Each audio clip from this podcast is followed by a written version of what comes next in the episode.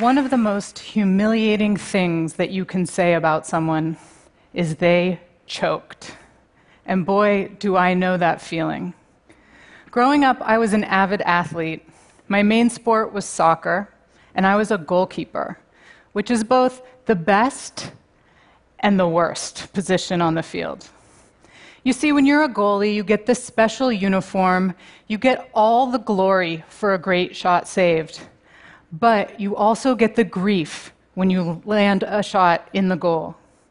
When you're a goalie, all eyes are on you, and with that comes the pressure. I distinctly remember one game in high school. I was playing for the California State team, which is part of the Olympic Development Program. I was having a great game until I realized that the national coach was standing right behind me. That's when everything changed. In a matter of seconds, I went from playing at the top to the bottom of my ability. Just knowing that I was being evaluated changed my performance and forever how I thought about the mental aspect of how we perform. All of a sudden, the ball seemed to go in slow motion, and I was fixated on my every move. The next shot that came, I bobbled, but thankfully it didn't land in the goal. The shot after that, I wasn't so lucky. I tipped it right into the net. My team lost. The national coach walked away. I choked under the pressure of those evaluative eyes on me. Just about everyone does it from time to time. There's so many opportunities, whether it's taking a test, giving a talk, pitching to a client, or that special form of torture I like to call the job interview. But the question is why? Why do we sometimes fail to perform up to our potential under pressure? It's especially bewildering in the case of athletes who spend so much time physically honing their craft. But what about their minds? Not as much. This is true off the playing field as well. Whether we're taking a test or giving a talk, it's easy to feel like we're ready at the top of our game and then perform at our worst when it matters most. It turns out that rarely do we practice under the types of conditions we're actually going to perform under. And as a result, when all eyes are on us, we sometimes flub our performance.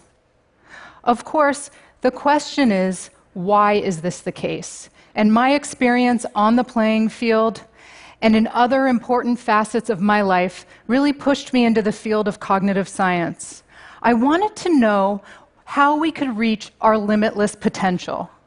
I wanted to understand how we could use our knowledge of the mind and the brain to come up with psychological tools that would help us perform at our best. So, why does it happen? Why do we sometimes fail to perform up to what we're capable of when the pressure is on? It may not be so surprising to hear that in stressful situations, we worry. We worry about the situation, the consequences, what others will think of us. But what is surprising is that we often get in our own way precisely because our worries prompt us to concentrate too much. That's right, we pay too much attention to what we're doing. When we're concerned about performing our best, we often try and control aspects of what we're doing that are best left on autopilot, outside conscious awareness. And as a result, we mess up. Think about a situation where you're shuffling down the stairs, and what would happen if I asked you to think about what you're doing with your knee while you're doing that? There's a good chance you'd fall on your face. We as humans only have the ability to pay attention to so much at once, which is why, by the way, it's not a good idea to drive and talk on the cell phone. And under pressure, when we're concerned about performing at our best, we can try and control aspects of what we're doing that should be left outside conscious control. The end result is that we mess up.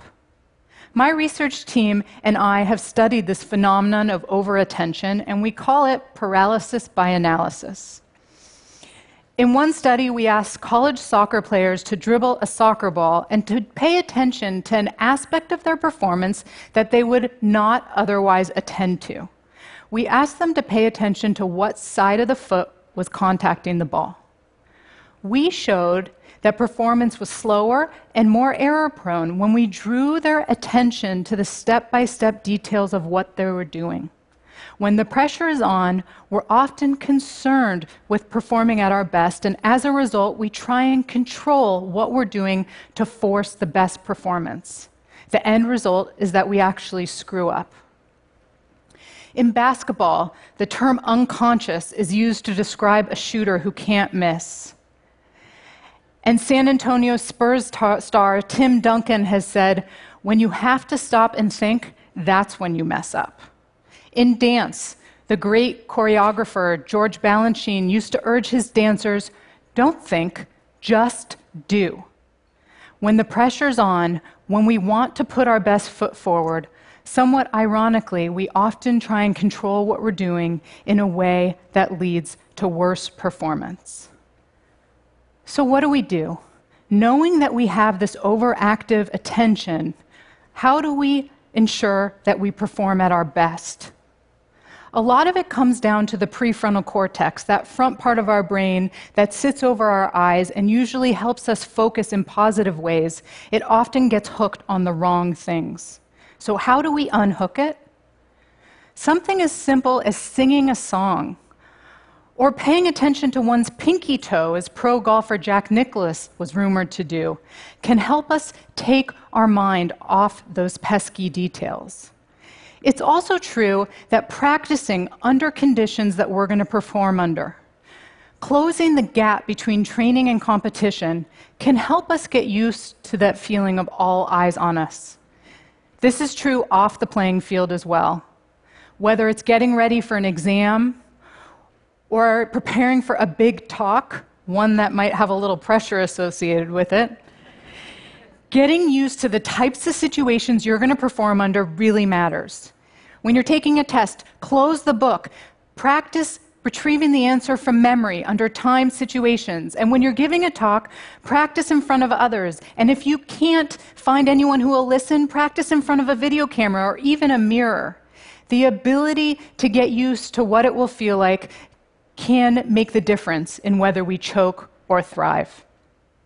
We've also figured out some ways to get rid of those pesky worries and self doubts that tend to creep up in the stressful situations. Researchers have shown that simply jotting down your thoughts and worries before a stressful event can help to download them from mind, make them less likely to pop up in the moment. It's kind of like when you wake up in the middle of the night and you're really worried about what you have to do the next day. You're trying to think about everything you have to accomplish and you write it down and then you can go back to sleep journaling or getting those thoughts down on paper makes it less likely they'll pop up and distract you in the moment. The end result is that you can perform your best when it matters most. So, up until now, I've talked about what happens when we put limits on ourselves and some tips we can use to help perform up to our potential.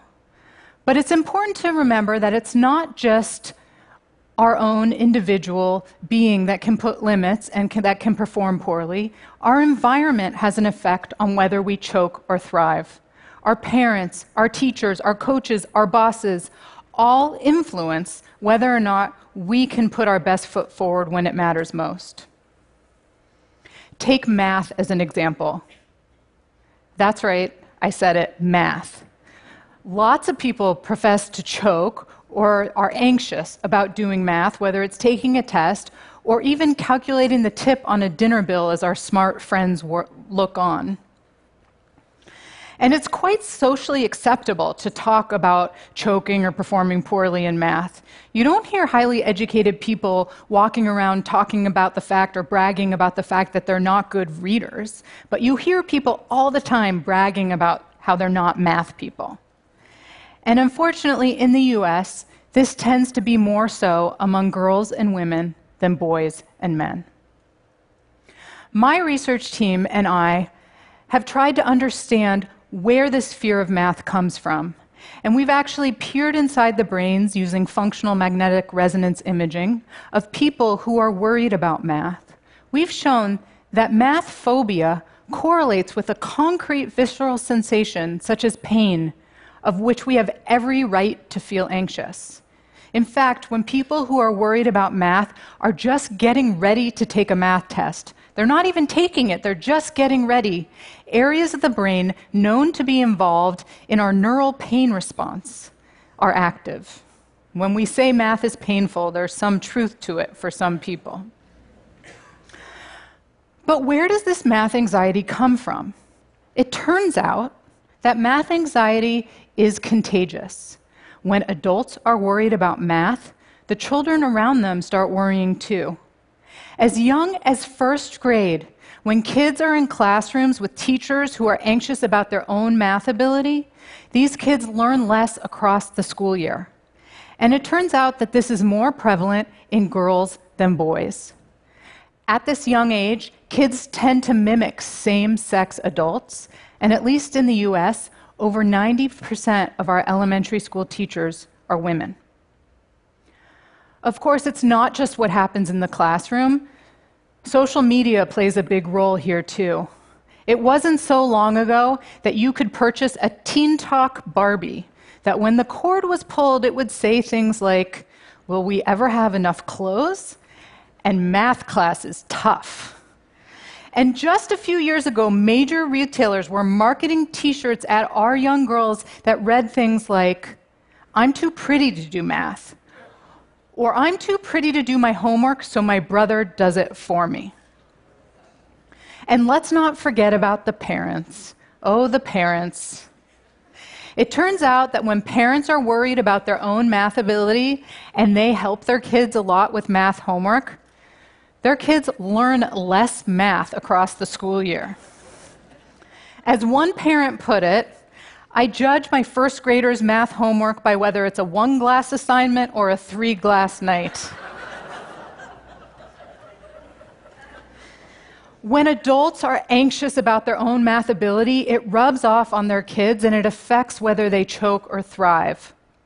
But just as we can put limits on others, we can take them off. My research team and I have shown that when we help parents do fun math activities with their kids, rather than, say, just doing bedtime stories or bedtime reading, they do bedtime math, which are fun story problems to do with your kids at night. Not only do children's attitudes about math improve, but their math performance across the school year improves as well. Our environment matters, from the classroom to parents to media, and it can really make a difference in terms of whether we choke or thrive. Fast forward from my high school soccer game to my freshman year in college. I was in the chemistry sequence for science majors, and boy, did I not belong. Even though I studied for my first midterm exam, I thought I was ready to go, I bombed it. I literally got the worst grade in a class of 400 students. I was convinced I wasn't going to be a science major, that maybe I was dropping out of college altogether. But then I changed how I studied. Instead of studying alone, I started studying with a group of friends who, at the end of the study session, would close their book and compete for the right answer. We learned to practice under stress. If you could have looked inside my brain during that first midterm exam, you likely would have seen a neural pain response, a lot like the math anxious individuals I study. It was probably there during the stressful study situation as well. But when I walked into the final, my mind was quiet, and I actually got one of the highest grades in the entire class. It wasn't just about learning the material, it was about learning how to overcome my limits when it mattered most. What happens in our heads really matters. And knowing this, we can learn how to prepare ourselves and others for success, not just on the playing field, but in the boardroom and in the classroom as well. Thank you.